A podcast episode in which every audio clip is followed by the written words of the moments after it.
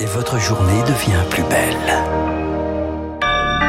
Merci d'écouter Radio Classique, il est 8 heures.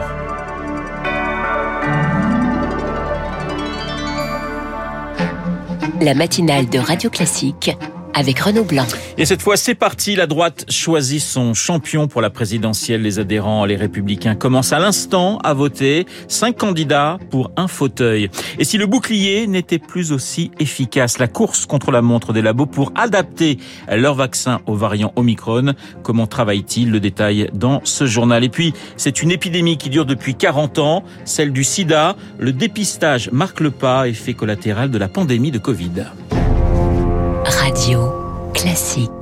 Bonjour Lucille. Bonjour Renaud, bonjour à tous. Le journal de 8 heures présenté par Lucille Bréau à la une, cinq candidats pour un fauteuil. Qui défendra les couleurs de la droite à la présidentielle? Le scrutin est donc ouvert. Les 140 000 adhérents des Républicains commencent à voter pour désigner leur champion ou leur championne. Ils sont donc cinq à concourir pour le titre. Michel Barnier, Xavier Bertrand, Éric Ciotti, Philippe Juvin et Valérie Pécresse.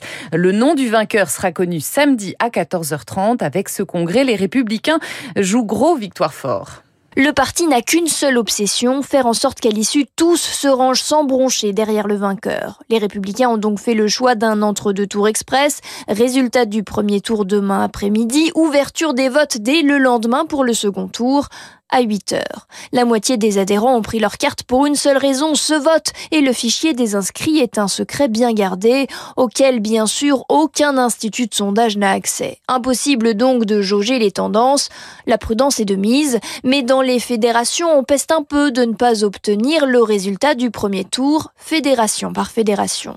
Les républicains le répètent, c'est une équipe de France ultra soudée qui doit sortir des urnes, le parti rêve déjà de la photo de famille, tout sourire des candidats derrière le ou la gagnante. Son premier meeting est prévu le 11 décembre prochain. Les précisions de Victoire Fort, les cinq candidats à la candidature ont débattu une toute dernière fois hier soir sur France 2. Ils ont évacué assez vite le commentaire sur la candidature d'Éric Zemmour, taclant sa fébrilité et son manque de stature. Le polémiste invité du journal de 20h de TF1 hier soir, premier grand oral télévisé particulièrement tendu. Il a reproché à Gilles Boulot de ne pas l'interroger sur son projet. On l'écoute. Je ne suis plus le journaliste, l'écrivain. Je suis candidat à l'élection présidentielle. Donc ce que j'aimerais, c'est que vous m'interrogiez sur mon projet et mon statut pas sur ce que j'ai écrit. On va pas refaire la dizaine d'émissions que j'ai déjà faites depuis deux mois. Éric Zemmour qui a également dénoncé une interview, je cite, de procureur à la sortie du plateau. Le polémiste menacé de poursuite judiciaire par plusieurs médias audiovisuels et personnalités aujourd'hui. Il a utilisé leur image sans leur accord dans son annonce de candidature.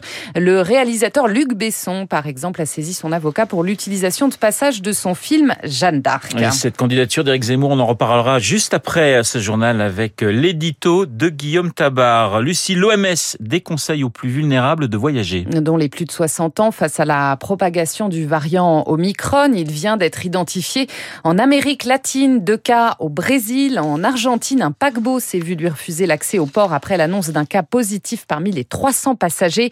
L'Organisation mondiale de la santé reconnaît aussi que fermer les frontières ne bloquera pas le variant. Ce qui fait paniquer le monde, en fait, c'est que le vaccin pourrait bien être moins moins efficace, Rémi Pfister? Ce qui inquiète, c'est la protéine spike, celle qui permet au virus de pénétrer dans les cellules. Elle est complètement différente de la souche sur laquelle les vaccins actuels sont basés.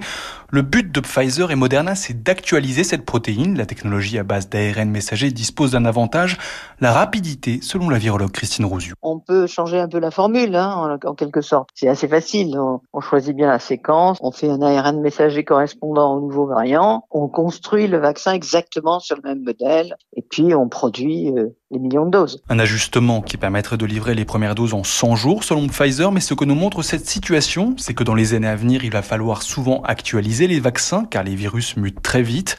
Ebola, le chikungunya pourrait suivre la même voie que le Covid.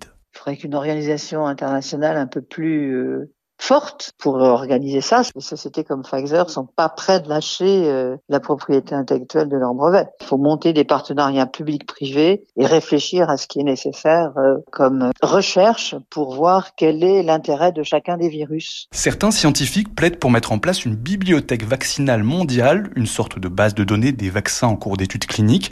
Le but que chaque laboratoire du monde puisse y piocher lorsqu'une menace apparaît. Rémi Pfister, et à l'instant, on apprend que le, les premiers cas du variant Omicron viennent d'être détectés au Nigeria. C'est le pays le plus peuplé d'Afrique. L'Allemagne, elle va-t-elle prendre une décision radicale face à ce nouveau variant en rendant la vaccination obligatoire?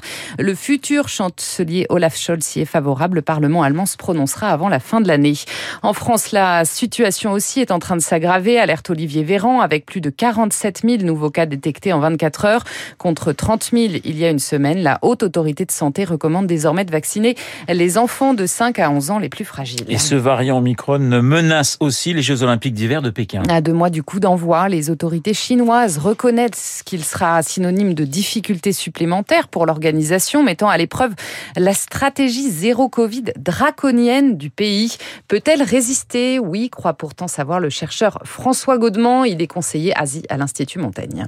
La Chine a vraiment une stratégie de prévention maximale vis-à-vis du Covid, devant un variant encore largement inconnu, mais certainement très contagieux. Le choix est de la renforcer plutôt que de l'amoindrir, et c'est probablement ce que signifie cette déclaration de mise en garde concernant la tenue des Jeux de Pékin. La population chinoise n'est pas complètement vaccinée. Les vaccins chinois sont d'une efficacité d'ailleurs euh, inférieure aux vaccins euh, de type euh, Pfizer-Moderna. Et donc il y a un problème. Pékin n'ira pas jusqu'à risquer des incidents de contamination non maîtrisés pour tenir des jeux. Au-delà d'un certain seuil, Pékin remettra les Jeux Olympiques d'hiver. Des propos recueillis par Marc TDA à l'étranger. Une nouvelle fusillade dans un lycée aux États-Unis. Un jeune de 15 ans a ouvert le feu hier dans un lycée d'Oxford, dans l'État du Michigan. Il a tiré 15 à 20 fois avec une arme de poing semi-automatique. Bilan ce matin, trois morts parmi les élèves et huit blessés, dont un enseignant. Lucie, le harcèlement scolaire en débat à l'Assemblée. Les députés étudient une proposition de loi qui prévoit un nouveau délit pour lutter contre ce fléau qui touche un enfant sur 10. Le texte prévoit des peines allant jusqu'à 10 ans de prison et 150 000 euros d'amende lorsque les faits auront conduit la victime à se suicider ou tenter de le faire. Il prévoit aussi la création d'un stage de responsabilisation de la vie scolaire comme une alternative aux poursuites. L'extension du délai légal pour pratiquer une IVG approuvée hier soir par les députés à 14 semaines au lieu de 12 actuellement. Ils ont refusé en revanche de supprimer la clause de conscience des médecins qui leur permet de refuser de pratiquer un avortement. Puis c'est la journée mondiale de lutte contre le sida épidémie qui dure depuis 40 ans. Effet collatéral de la pandémie de Covid, le nombre de dépistages du VIH est en baisse de 14% en 2020, 50% même pendant le confinement. Conséquence, malgré les progrès réalisés ces dernières années, les associations craignent un rebond de l'épidémie. Hélène Roger, la directrice du pôle analyse et plaidoyer du SIDAction. Il y a eu une baisse euh, inquiétante du nombre de dépistages.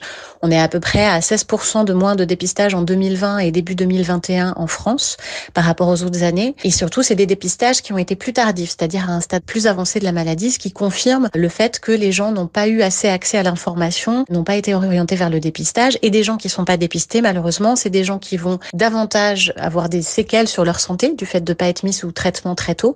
Mais c'est aussi des personnes qui peuvent contaminer d'autres personnes involontairement puisqu'elles ne connaissent pas leur statut.